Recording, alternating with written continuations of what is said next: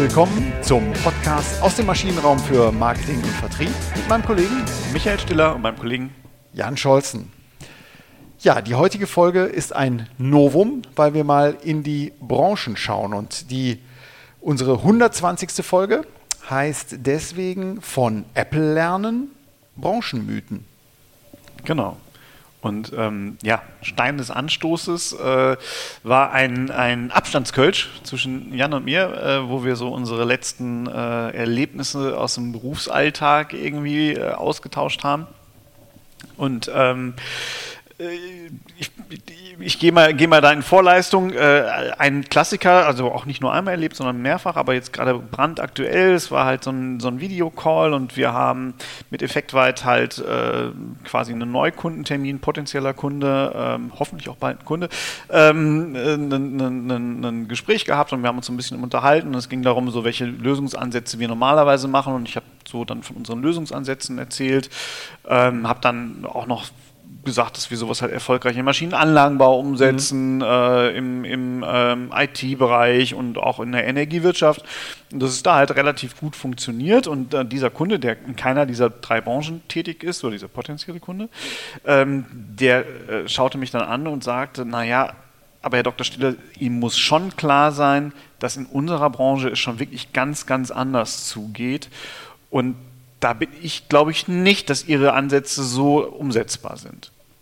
Also plötzlich haben wir hier wirklich ein, Thema, äh, wo das Gefühl offensichtlich da ist, dass in jeder Branche Marketing, Vertrieb komplett anders ist. Genau, also da ist irgendwie dieses eine Unternehmen, diese eine Branche, der Monolith, der da irgendwo aus dem Universum jetzt auf die Erde gekracht ist und da ist wirklich alles ganz anders. Da ist alles ganz anders, ja. ne? oben ist unten und rechts ist links. Äh, das ist so zumindest das Gefühl, dieses, ja. äh, dieses potenziellen Kunden gewesen. Genau.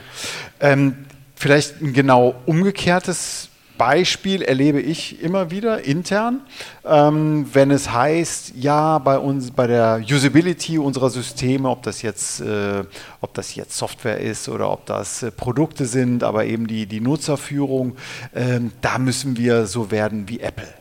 Ja. Und ihr verkauft Ultraschallgeräte für Frauenheilkunde ja, genau, und auch in die Kardiologie und auch in die Radiologie und so weiter. Ähm, aber ein Fachpublikum mit ziemlich spezifischen hohen Anforderungen, äh, Hygiene, Dokumentation, äh, Bildarchivierung, äh, Detektion auch von Befunden, also äh, künstliche Intelligenz, alles drin, schon sehr, sehr spezifisch medizinische ähm, äh, Anforderungen, die dort gestellt werden. Genau. Und dann überlegen wir uns dann, ja, warum machen wir das denn so, so und so? Wir müssen das machen wie Apple. Also äh, gebürstetes Aluminium, genau. Space Gray, äh, ich übertreibe mal so. Ne? Also was stimmt denn jetzt eigentlich? Also müssen wir so sein wie Apple oder wie Amazon oder müssen wir so speziell sein, wie in dem Beispiel, was du gebracht hast, so speziell für eure Branche? Ich glaube, ich glaub, es gibt noch was anderes. Genau, und das war schon so. Ich sehe übrigens bei euch auch noch den, den schwarzen Schallkopf jetzt, einfach um sich abzugrenzen von den anderen. ah, gute Idee. Gute Idee, genau. ähm, aber das, ist, das sind ja genau diese zwei Welten. Ne? Also, mhm. wir sind komplett anders, aber lass uns von, von anderen lernen, die, die wir irgendwie cool finden. Und mhm. ähm, das ist genau das, was wir, was wir meinen mit dem Branchenmythen, die da irgendwie herrschen. Ne? Also kann ich denn alles übertragen, nur weil Apple es macht? Und ich finde Apple auch cool, also keine Frage. Ne? Ich mhm. finde auch Amazon cool, alles gut. Aber kann ich wirklich davon immer lernen? Oder ist unsere Branche wirklich immer so speziell, dass es ein eigenes Marketing braucht? Genau, das ist die ähm, große Frage und wir, um mal die Katze vor, vorneweg schon aus dem Sack zu lassen, ähm, also beides sind Mythen. An beiden ist sicherlich ein bisschen was dran, aber es sind andere Treiber, die dahinter sind. Es ist nicht die Branche, es ist nicht Apple, es ist, sind andere Treiber. Und die Treiber, worauf es ankommt, die wollen wir, äh, die haben wir identifiziert. Ja, ja, wir, ich, wir, also wir, du insbesondere diesmal, äh, hast, hast, hier äh, recherchiert und sollen wir einfach mal starten, was, was so Treiber sind, die Erfolgs, kann man das sagen, Erfolgskriterien? Ja, ich würde vielleicht einmal noch mal so ein bisschen noch mal wenn ich diesen Vergleich machen würde, ja. einen, einen Schritt nochmal zurück, okay. ne? weil äh, ich finde, da steckt halt auch eine große Gefahr drin. Also in beiden, okay, ja. in beiden Mythen steckt halt auch eine große Gefahr. Also ich kann halt nicht eins zu eins was Apple, von Apple transferieren auf, äh, äh auf die, die Ultraschallgeräte äh, zum Beispiel, weil so, so ein Arzt, vielleicht habe ich bestimmte Aspekte, die funktionieren. Ich möchte, klar, möchte ich eine Usability haben und wenn ich mich jedes Mal, also ähm, leider Gottes haben wir da auch so eine kleine Historie mit, mit Ultraschallgeräten gerade, ähm, mit, mit unserer kleinen Tochter.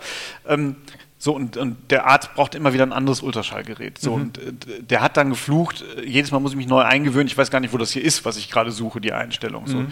Ne, klar habe ich sowas wie Usability, aber muss es deswegen auch lustig sein? Müssen da Dinge auf und zugehen? Brauche ich halt gebürstetes Edelstahl? Ich glaube eher nein. Genau. Und äh, das andere, ähm, das ist nur, wenn man in seiner eigenen Suppe kocht, in seiner eigenen Branchensuppe kocht, ähm, muss auch nicht nur gut sein. Genau. Ne, und deswegen ist es, glaube ich, sinnvoll, äh, sich wirklich strukturiert darüber Gedanken zu machen, was vereint meine Branche mhm. mit den Eigenheiten der anderen Branche. Und äh, was sind aber auch die Unterschiede und die sind auch okay so und deswegen kann ich dann bestimmte Dinge oder vielleicht sollte ich bestimmte Dinge nicht von Apple lernen. Genau, ganz richtig. Und ähm, Du hast hier insgesamt, ich würde sagen, alles in allem ähm, sechs Faktoren identifiziert, die sich auf äh, unterschiedliche Oberkriterien nochmal ähm, zusammendampfen lassen. Aber ähm, bevor wir auf diese sechs Treiber kommen, auf die es ankommt, unabhängig von der Branche übrigens, ne? also oder branchenübergreifende genau. äh, Erfolgskriterien oder Bestimmungsfaktoren, glaube ich, ist es diesmal auch wieder ein Novum, dass du mal uns, unseren Hörerinnen und Hörern, erklärst, was ist denn eine Branche überhaupt? Ja, genau. Also das, ähm, im, im, Rahmen der Recherche ist irgendwann klar geworden, was ist denn überhaupt eine Branche und, und die Frage. Und in der Tat gibt es gar nicht so viele gute Definition dafür. Mhm. Wir haben dann einmal in diesem renommierten, guten alten Gabler Wirtschaftslexikon, äh, diesmal in der Online-Variante, äh, das gefunden, was ist eine Branche und das hat Professor Engelhardt äh, mal wunderbar in einem Satz zusammengefasst. Er sagt nämlich, eine Branche ist eine Sammelbezeichnung für Unternehmen, die weitgehend substituierbare Produkte oder Dienstleistungen herstellen. Punkt. Super. Also das, das, der Kniff hier in dieser Definition ist, klar, es geht um Unternehmen, weitgehend substituierbare Leistungen, würde ich jetzt einfach mal sagen. Ob das jetzt ein Produkt oder eine Dienstleistung ist, wurscht. Weitgehend substituierbare Leistungen. Genau. Das ist schön. Genau. Das ist der Kern vom Kern. Das ist der Kern vom Kern und es bringt halt auch diesen, diesen äh, wunderbaren Twist rein. Wenn eine Leistung substituierbar ist, dann ist sie ja für den Kunden substituierbar. Wir haben also implizit diese Kundenperspektive mit drin. Und diese Substituierbarkeit kann ja nur quasi im Rahmen der Bedarfsbefriedigung stattfinden. Hm? Das heißt, genau. eine Leist ich habe unterschiedliche Produkte von unterschiedlichen Anbietern, die aber alle den gleichen Bedarf befriedigen. Genau, richtig. Also ich habe schon sehr breite jetzt Marktabgrenzung wollen wir jetzt nicht hier das, das ausufern lassen, das Ganze, aber ich habe trotzdem vom Bedürfnis her, mir geht jetzt gerade durch den, durch den äh, Sinn Abendgestaltung, also da habe ich sicherlich sowas wie ich ein, ein Online-Weinseminar, was dann konkurriert mit Netflix, was konkurriert mit Amazon, aber was vielleicht auch mit dem lokalen Anbieter von, äh, von, von Restaurant, also äh, vom, vom lokalen Restaurant to go konkurriert. Genau, äh, interessanterweise wird man wahrscheinlich aber Netflix und den, das Online-Weinseminar nicht in eine Branche stecken. Richtig, aber sind ja weitgehend substituierbar. Also okay. Wäre, ne, äh, okay, genau. aber wir wollen nicht ablenken. Also genau. Ähm, jetzt haben wir die Branche soweit klar, aber wann kann ich, wann macht es denn Sinn? Also lass uns doch mal beginnen mit den sechs äh, Treibern hier, die, äh, auf die es ankommt. Genau, also aus, wenn, man, wenn man wirklich diesen Gedanken folgt, zu sagen, okay, es geht um Bedarfsbefriedigung, das, mhm. ne, Produkte und Bedarfsbefriedigung, die irgendwie gleich sind, dann ist, glaube ich, so der, der, erste Punkt mal, der einen Unterschied macht, bin ich in einer Branche mit äh, einem hohen Grad von Produktdifferenzierung, mhm. also sind diese Bedarfsbefriedigungen, haben die alle unterschiedliche Facetten? Ja. Oder habe ich eine starke Commodity, wie heißt das? Kommoditisierung, heißt das so? Gibt es das? Ja, ich glaube ja. Ich glaube auch. Commoditization. Großartig. Hab schon mal gelesen. Also sind alle Produkte quasi komplett identisch. Ja. Ne? Energiewirtschaft, Strom. Mhm. So, es gibt vielleicht minimale Laufzeitunterschiede, wenn Sie einen Vertrag abschließen. Der Strom bleibt aber erstmal als Kernprodukt gleich. So. Genau. Ne? Das sieht bei einem Auto ganz anders aus.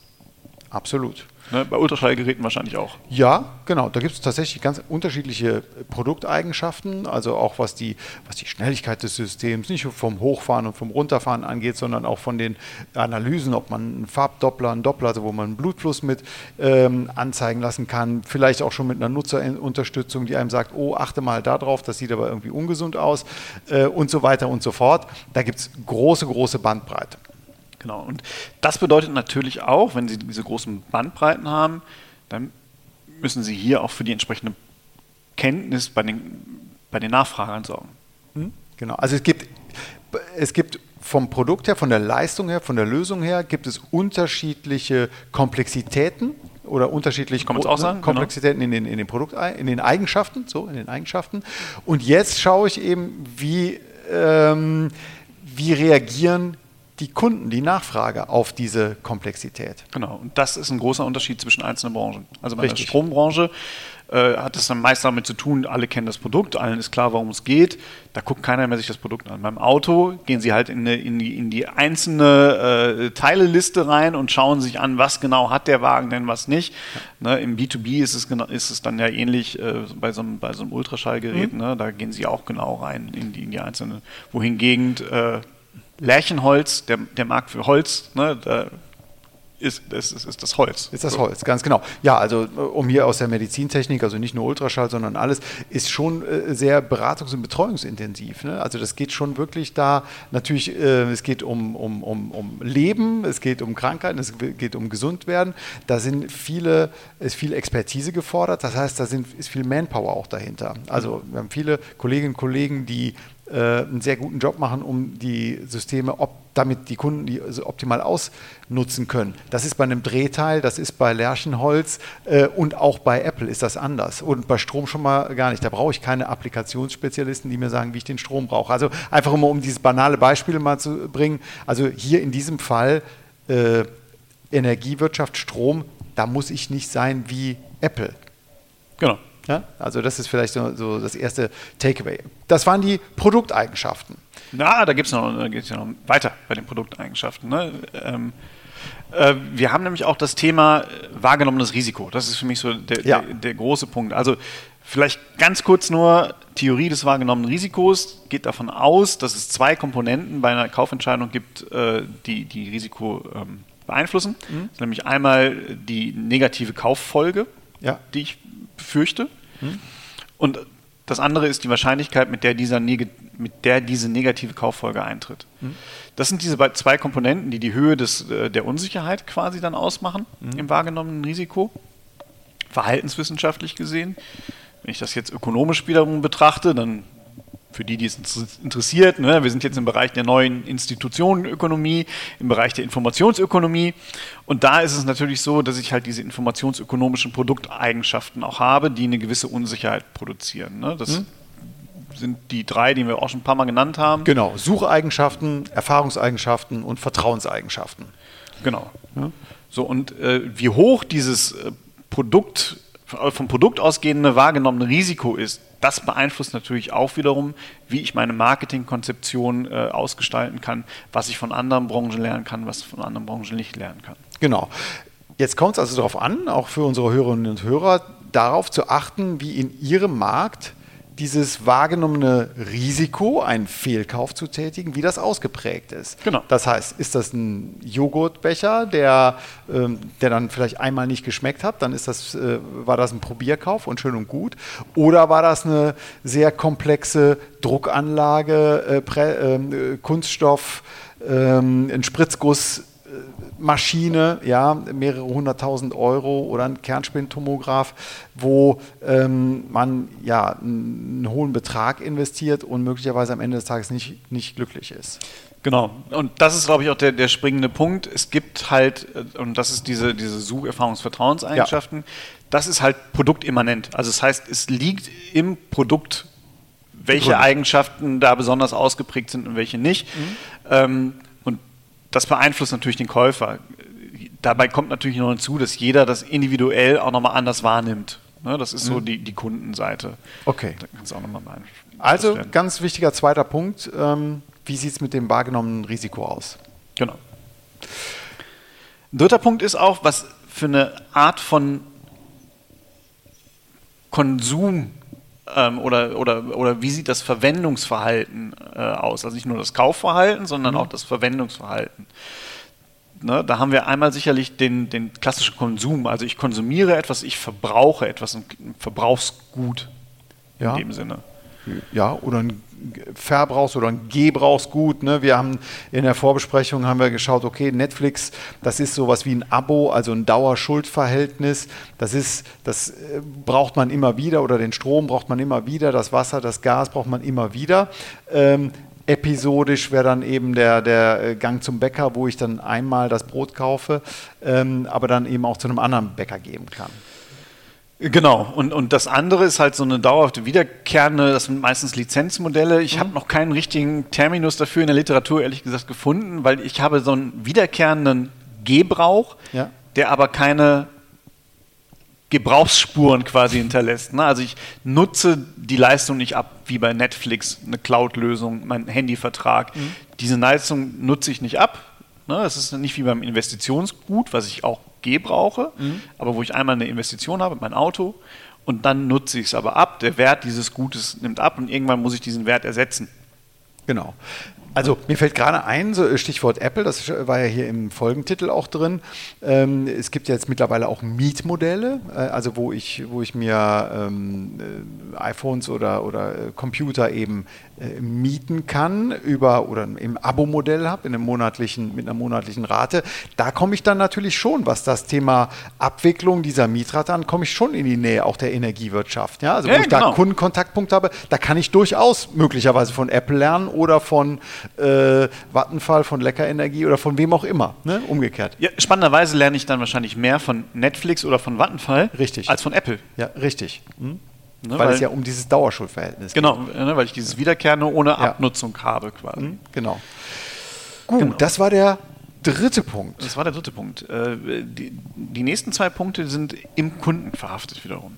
Endlich. Endlich kommt der Kunde mal ins Spiel. Endlich kommt der Kunde, ja, eigentlich ist er ja die ganze Zeit im Spiel. Ne? Also Ja, es geht immer darum, was, was macht der Kunde draus quasi.